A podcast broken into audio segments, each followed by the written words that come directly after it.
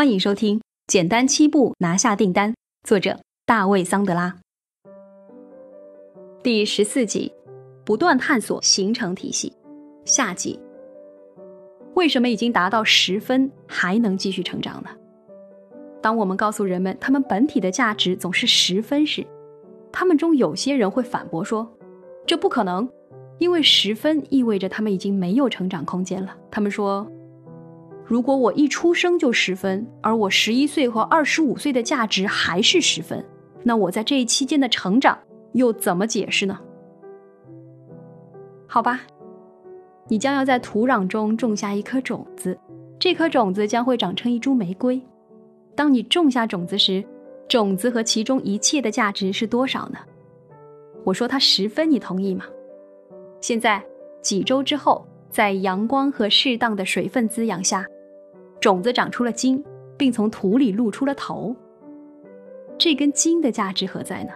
难道它的价值不是十分吗？如果你说它的价值不到十分，那么请告诉我它何时损失了价值？当然，它没有损失价值。因此，六周之后，这株玫瑰是多少价值呢？十五周后的价值又是多少呢？它的价值一直是十分。因此，对这株玫瑰来说，在它作为种子时是十分，它现在依然是十分。那么，难道它没有成长吗？你的本体是十分，并不意味着你就会停止成长，你一直都在成长。不过，这并不是说你没有心理垃圾。事实上，每个人都有心理垃圾，只要是人就有心理垃圾。如果你是唯一一个有心理垃圾的人，那么你是有问题的。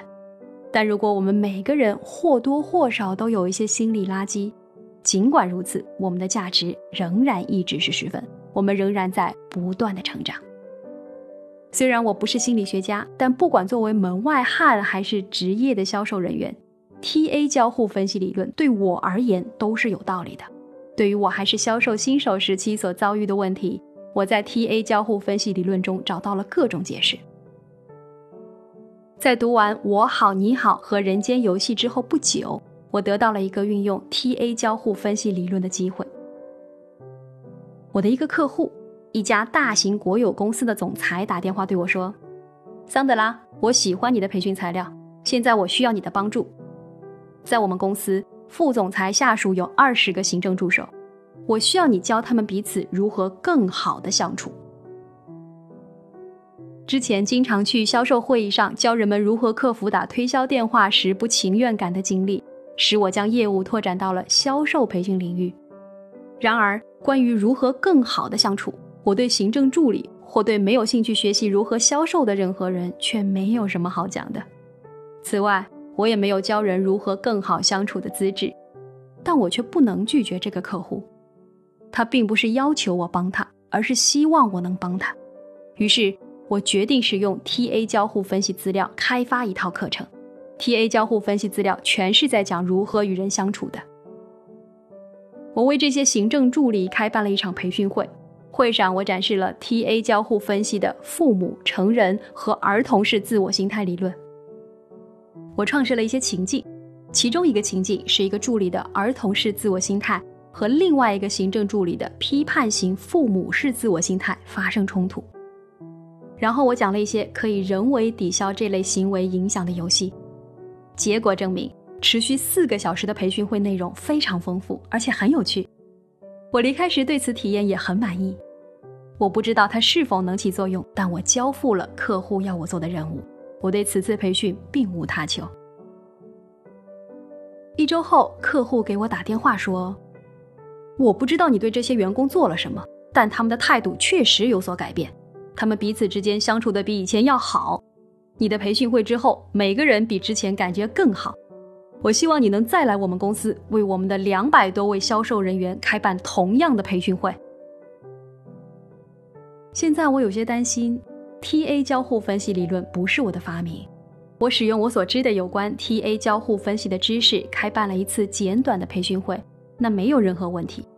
但如果让人知道，在巴尔的摩有个销售培训师在使用不属于他的 TA 交互分析理论牟利，我会被起诉吗？我希望有人能授权我使用 TA 交互分析的理论材料，但事实表明这些材料是公用的，我可以任意使用这些材料，我可以用它开办培训会，没有人会理会。当我在培训会上为销售人员讲述 TA 交互分析理论时，我剖析了各种销售业务。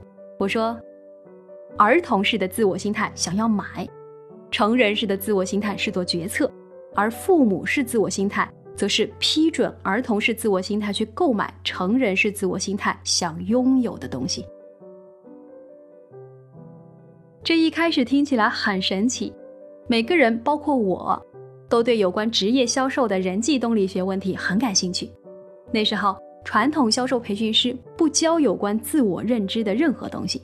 然而，现在仍有许多培训师尚未意识到这一点。儿童是自我心态想要买。成人是自我心态是做决策，而父母是自我心态则是批准儿童是自我心态去购买成人是自我心态想要拥有的东西。在我不开培训会时，我仍然继续拨打推销电话以拓展业务。不过现在，我开始将我从 TA 交互分析理论研究得来的想法付诸实践。在销售过程中，我能够更清楚地认识自我。我开始认识到我体内需要得到认可的那个。感觉不好的小孩，我发现，当我拜访潜在客户时，最好将那个小孩留在车里。这个儿童式自我心态只有六岁大，不敢承担风险，他永远不敢去做推销拜访，他宁愿牺牲自尊，也不愿意试一试。他惧怕失败，惧怕触发他的批判型父母式自我心态，如果失败，则会遭到责骂。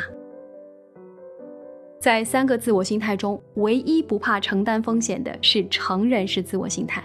他知道潜在客户说的最多的话就是不，他不惧怕试错，不像儿童式自我心态不关心他人是否认可，因此他永远不必伪装。我的成人式自我心态不必在潜在客户面前使用各种伪装，不必在销售业务未能达成时四处找借口。他不必牺牲自尊，他可以直截了当的说话，而不受客户影响。我的成人式自我心态不必扮演威利·洛曼那个经典话剧《推销员之死》中的悲剧人物。因此，在我拜访潜在客户时，我抛下了儿童式自我心态和批判性父母式自我心态，并带上了我的成人式自我心态和呵护型父母式自我心态来支持自己。这两种心态形成一种人际关系模型，允许我可以有时失败，有时成功，但会一直自我感觉良好。即使在今天，传统销售人员也做不到这一点。他们不能自我感觉良好，因为在他们看来，销售是个非赢即输的事情。有人总是赢，有人总是输。当他们销售成功，他们就赢；当他们销售失败，他们就输。我很快发现。这完全不对，销售可以总是赢。桑德拉销售小技巧，桑德拉培训首席执行官大卫·麦特森。